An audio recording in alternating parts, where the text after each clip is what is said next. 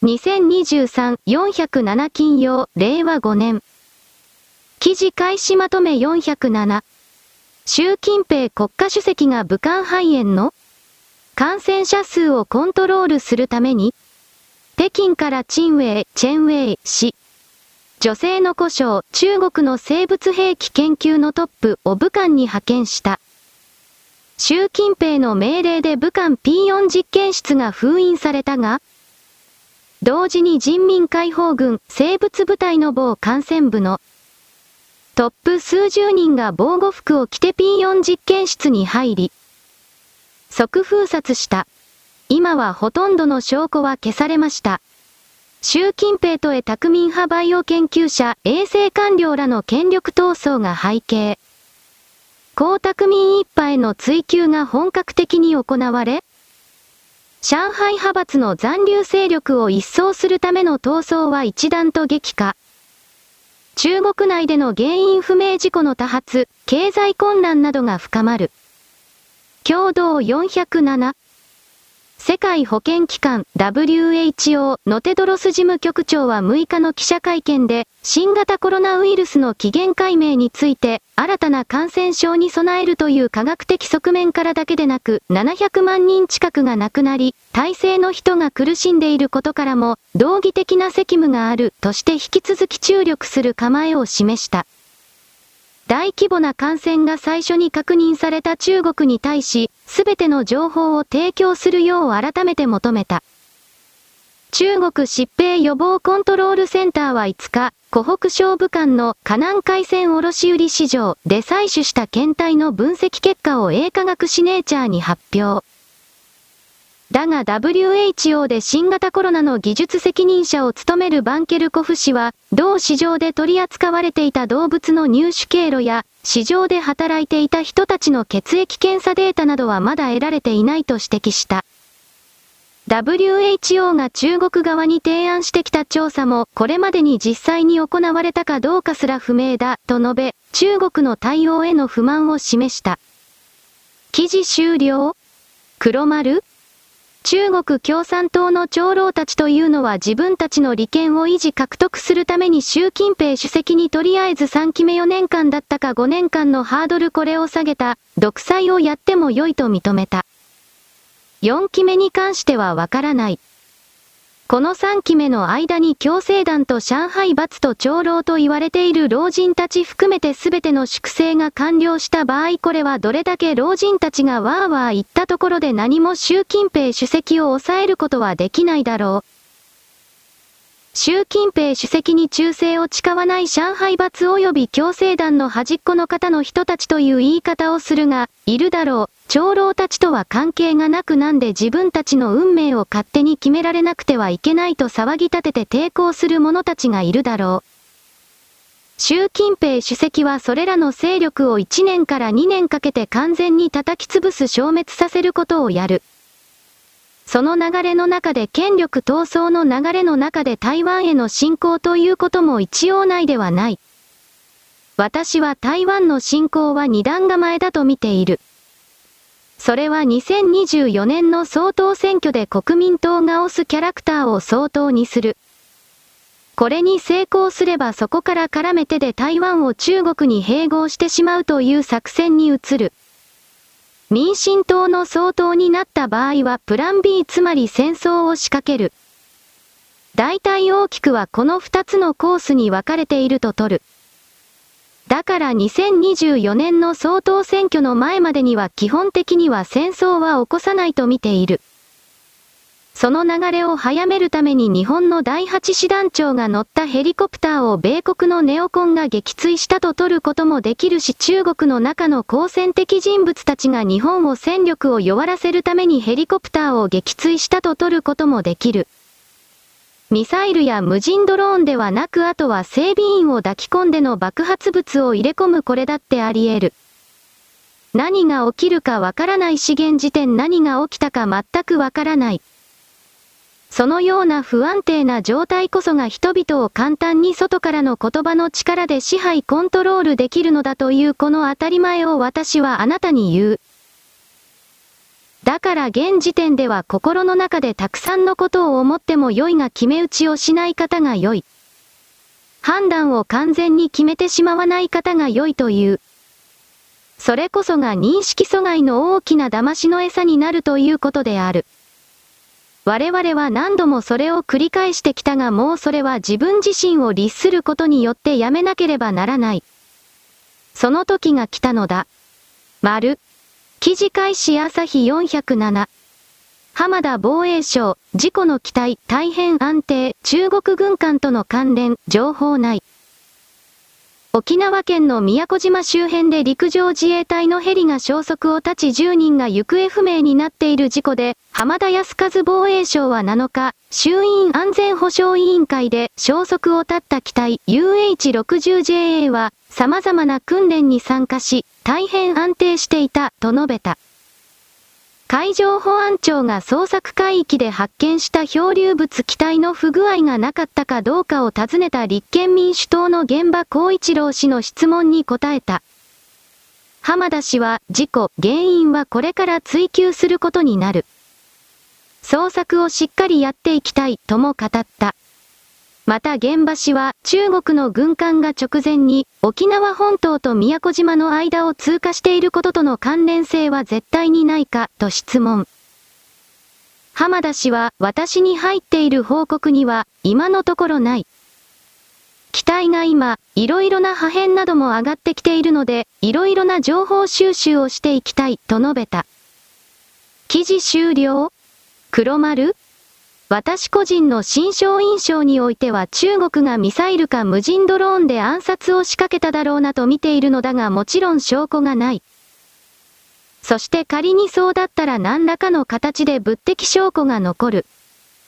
それらが100%発見されないという保証がない。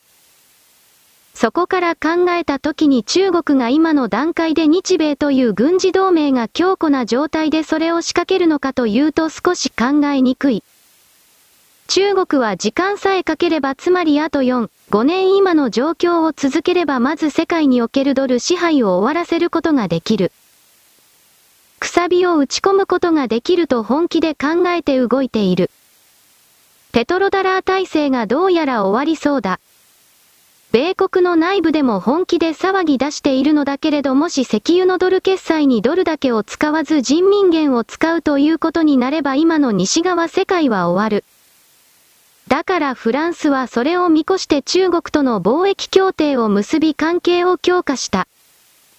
いずれも米国ドルと言われているものがその力を10分の1以下に落としていく流れを見越しての保険を張っている。日本だけが米国べったりだ。しかし親中派という中国べったりをやっていればそれでいいという考え方が同じ人たち。つまり米国から中国に変わっただけの人たちが代わりを務めたところでこの日本はうまく回してはいけない。我々は依存しすぎた、隷属しすぎた。自分の力で立つということをあえてやらなかった。それを今からやらなければ日本なるものの全ては消えてしまう。中国が日本の中に入ってくると我々なるものすべては飲み込まれて消える。それは古代の日本人たちが必死になって戦って跳ね返してきたものだ。古代の日本の歴史もあなたは知らなくてはいけない。彼ら儒教権域大陸半島の勢力と我々が過去の先人がどれだけ戦ってきたのかということを知らなくてはいけない。このことに関してネトウヨだとかレーシストだというような人間は基本的に演算能力が低い後天的自衛遅れか本気のバカか邪悪な工作員そのような見方を取るべきだ。我々の世界は本気で崖っぷちにいるこれを理解していただきたい。丸。記事開始ツイッター407。浜田防衛省、事故の機体大変安定。中国軍艦との関連、情報ない。消息がわからなくなる約2分前。下地島空港の管制と無線で、更新していたことも判明した。内容は不明。陸自ヘリ事故3月下旬の機体点検で異常確認されず。防衛省救助に全力。記事終了黒丸ヘリコプターが飛んでいたコースだけを考えるのなら中国軍が深く関与したつまりミサイルを出してこれを撃墜したとストレートに言うのは簡単だ。新しいタイプのドローンの実験もしている中国は、自爆型ドローンなのだけれども水中で航行してから水面そして空中に出て目標物を破壊するといったタイプのものだ。ドローンの中にミサイルが搭載してある。いろいろなタイプを完成させているが試作品に近いもの例えば今回の動きが暗殺だったとしてそんなものに使うとはちょっと考えづらい。まだ何もわからない。ただし中国が関与していたとして中国がやりましたとはいきなり言えるわけがない。証拠を集めないとどうにもならないだろう。いずれにせよこれは冷静な態度で今後の調査を見るしかない。我々にはどうにもできない。この状態が一番人々をコントロール支配しやすいのだということを言っておく。丸。記事開始朝日407。沖縄県の宮古島周辺で陸上自衛隊のヘリが6日に消息を絶った事故で、安否が不明になっている隊員10人のうち3人が、第8師団に着任した直後の幹部だったとみられることが、防衛省関係者への取材で分かった。事故は、有事に派遣される可能性がある地域を上空から確認する航空偵察の最中だったという。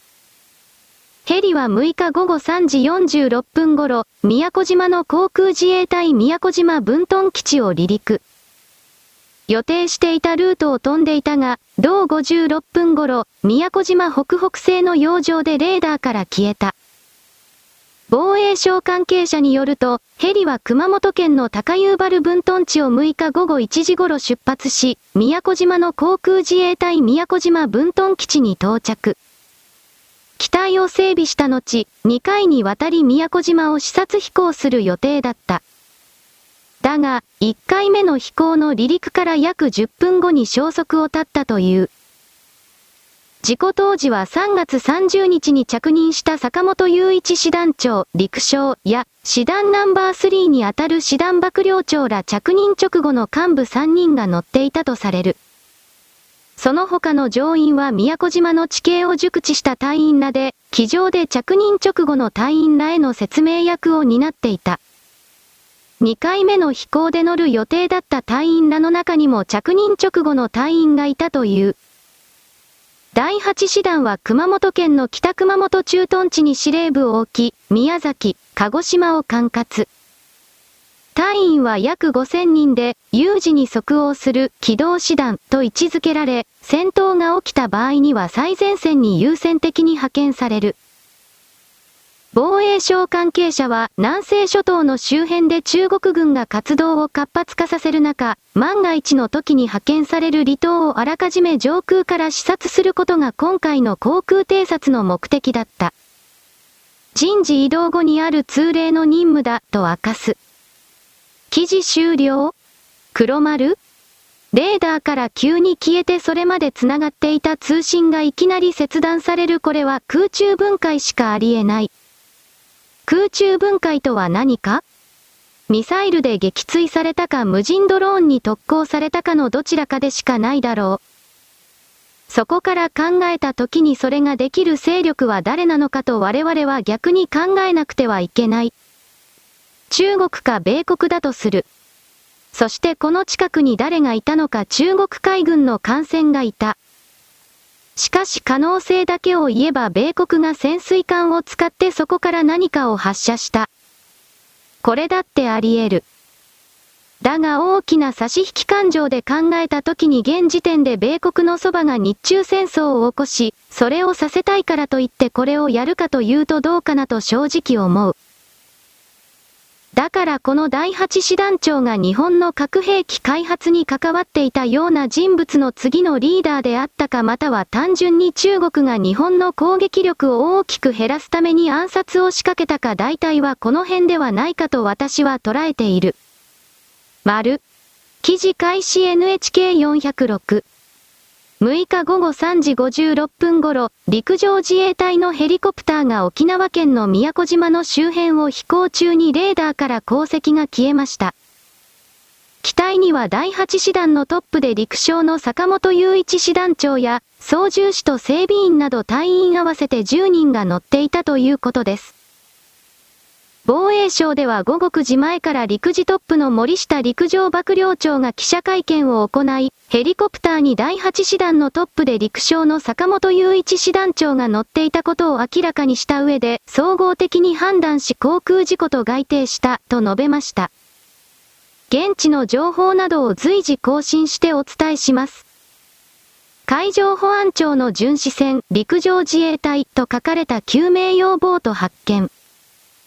海上保安庁によりますと、午後6時50分頃に陸上自衛隊と書かれた救命用のボートを巡視船が発見し、引き上げたということです。記事終了？黒丸？このヘリコプターは墜落したとみられる2分前まで無線連絡を行っており全く異常はなかった。そしてこのヘリコプターの近くを中国海軍が海面上を何隻かの攻撃艦によってこのヘリコプターを追跡していたとされる海情報。もちろんミサイルが届く無人ドローンが届く範囲の距離だ。一つは中国がやったという説。これはあり得るという。そしてもう一つは米国の中のいわゆるディープステート統一協会系と言われている側がやったという説がある。これは日中の間における緊張を醸成させて台湾侵攻に関連するような一連の戦争を引き寄せるということ。ロシアとウクライナの戦争がもはや停戦の方向に向かわざるを得ない状況になっているので台湾紛争を彼らは時計の針を早めたという言い方。だがこれらの勢力が動いたにしては少し作戦としては乱暴であり荒いなという気はする。そして三つ目が安倍首相が日本国内で核兵器の製造開発に命令を出していた実行リーダーであったということが本当であるとするのなら、彼の同志は自衛隊の中にたくさんいたのだけれど、その同志の一人がこの師団長であったという説。この場合は米国の中のキッシンジャーたちを中心とした政治家実務派国際協調派というか G に戦略を採用しているような人々が、安倍首相亡き後にその核兵器開発計画の次のリーダーになった人物を消去した暗殺した、こんな言い方にもなる。蔡英文総統が米国に向かっている中でこれが起きた。だから一番簡単なのは中国がやったという説。そしてもう一つは中国がやったと見せかけて米国の中のネオコン派か実務派かのどちらかがやったという説。つまりこの三つの勢力がやったと決めるのならどうとでも取れる配置パターンの日付と背景設定の日にこの事故は起こされた。これは偶然起きたものではなく破壊工作であっただろう。多分、人間が何を考えているのか世界をどのように認識しているのかということを狂わせるために、あえて勝手に何でも考えてくれるようなシチュエーションの日付を選んで暗殺破壊などを仕掛ける。これが人類を手玉に取ってきた少数の勢力のやり口なので私は現時点ではこの3箇所以外の3つ以外の原因をわからないとは言う。が偶然に起きた事故ではないだろうという自分の中の強い確信だけはある。日本は中国が実際に台湾を戦争を仕掛けるという流れの中で最前線の部隊の統括の師団長を失った。これがどれだけ日本にとっての戦力ダウンか？そして本当を言えば米国にとっても占領戦力のダウンになるのだが彼らが日中戦争を行わせて日本を負けさせるということを最初から考えているのならこの暗殺は計画通りということにもなる。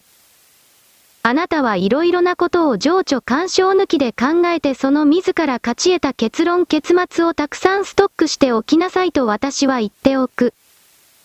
それこそが騙されないためのおそらく唯一確実なやり方なのだという。それですら騙されるのだ、我々は馬鹿だから。丸。記事開始島田洋一、島田洋一。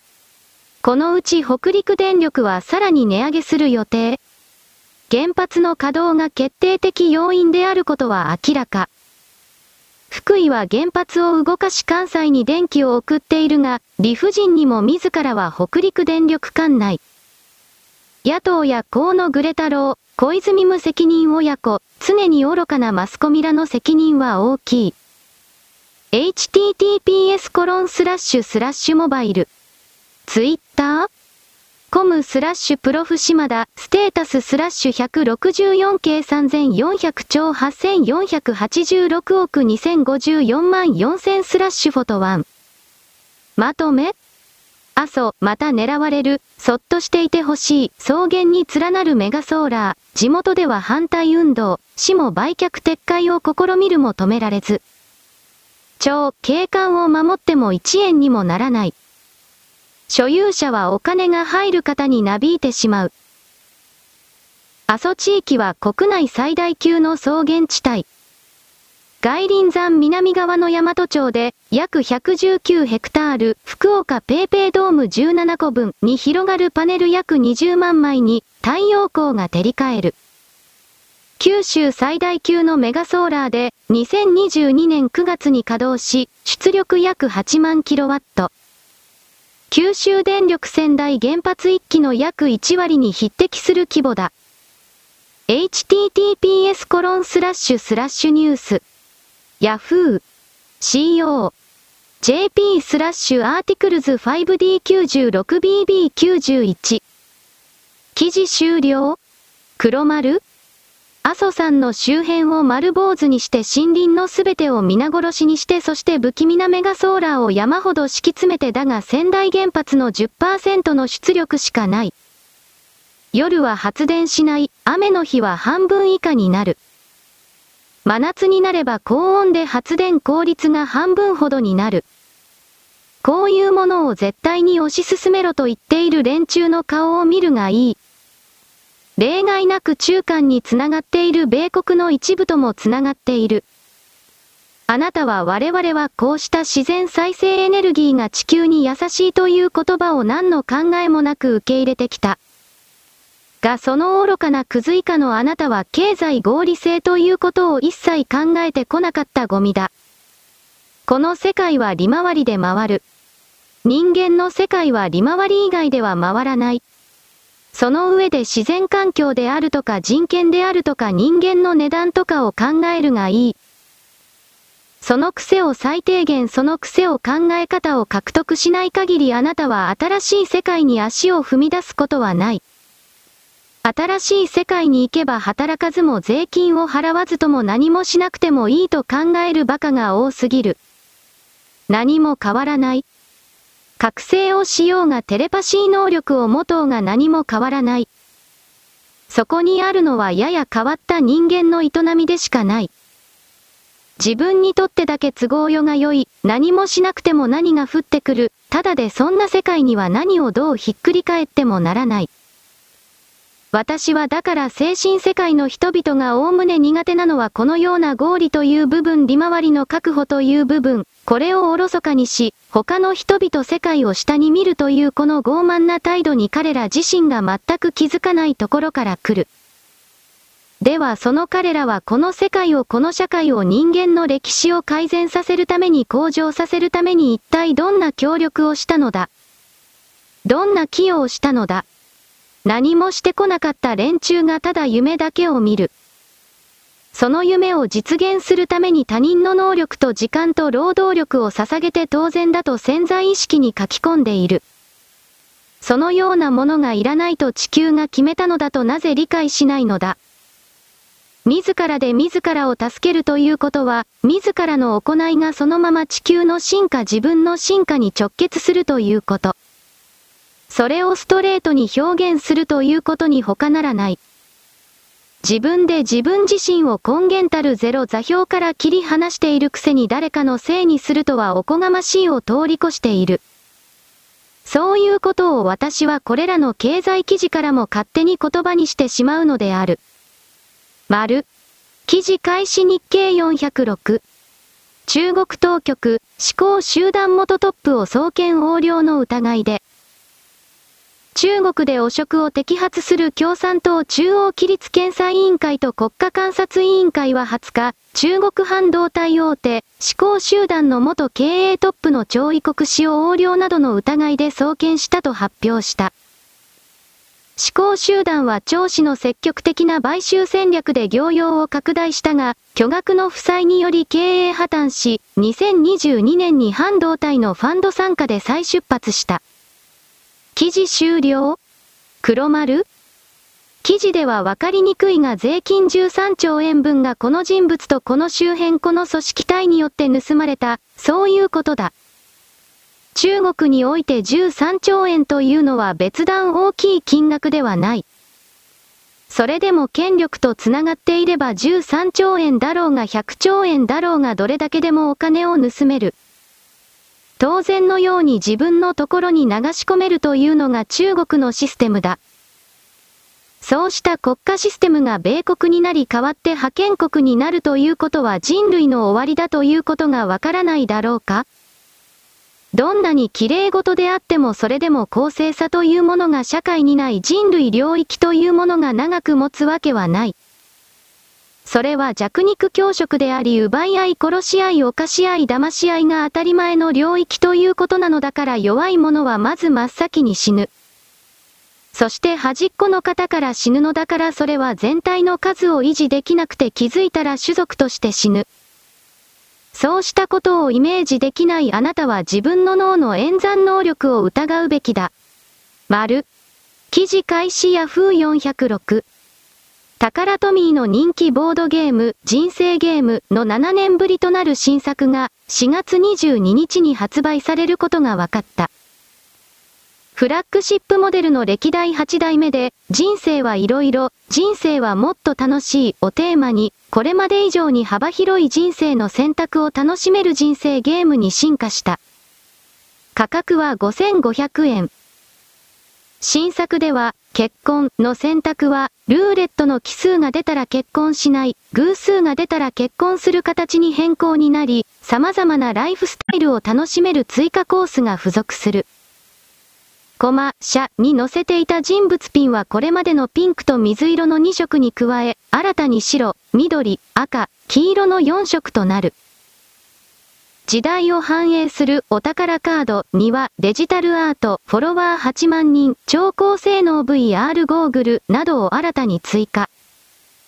マス目には、羊が隣の家の乱を食ったや火星から死者が来たといった初代から続く伝統的なマス目のワードを引き続き取り入れるほか、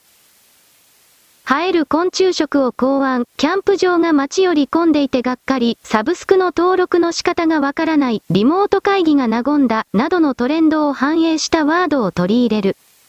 記事終了黒丸国内でボードゲームの静かなブームが起きているという記事を去年ぐらいに読んだ。しかし日本初のボードゲームというものがほぼない。あえて言うならこの人生ゲームのみではないかという。これにしたところで本当はすごろくであってそれ以上でもそれ以下でもない。しかしだからといえばモノポリーもすごくろくではないかと。それは確かにそうだねという言い方にもなる。戦略的地面強奪ゲーム戦略的時間強奪ゲームとでも言えるものが西洋の世界には紙のゲームの形でたくさんある。けれど日本人はこの強奪するということを前提に物事を考えるのが苦手なのかやっぱりこのボードゲームの商品化というものはなかなか進まなかった。そしてもう一つ言えばそうしたものが表に出る前にファミリーコンピューターが出たからという言い方もあるだろう。私は人生ゲームなどやりたいとは全く思わないがこういう固定ファンもいるということで採用した。丸。第8師団の関係者が5人だったか8人だったか忘れたが、その師団を形成できなくなるほどの高級幹部がおそらく死亡した。だからこれだけ考えても偶然に何かが起きたとは考えにくい。そして小野寺さんが言っていた通り、一般にあれらのヘリには予備のエンジンを含めるセーフティーがある。内部における不具合なら、なんとか対処できる余裕がある。しかし今回の場合、急速に海面に落下した、または空中で破壊されたとしか思えない様相だった。だから普通に考えればミサイルか自爆ドローンか？あとは外からのサイバー攻撃による完成制御のハイジャック。もっと言ったら外部からの特定周波数の電磁波の照射による制御系の破壊。いろいろある。わかるわけがない。あとをはがきをいただいたのだが、自衛隊は本当に補給に苦労しているので、これらのヘリの関連部品が使えるところから外して使い回すという現実がある以上、そうしたものの劣化から来たのか。原因は究明してほしいと思う。そしてあれだけ宮古島に近い海域で、仮に外部からの攻撃を受けてヘリが撃墜されたのだ、とするのなら、これは日本の防空体制など防衛体制などザルだということになる。真実は冷静な視点でのみ明らかにされる。今の段階で外からの言葉に支配されてはならないし、さらに自らの内心の言葉で自爆してもならないと私は言っておくのだ。冷静な判断とおそらくの結論。終了？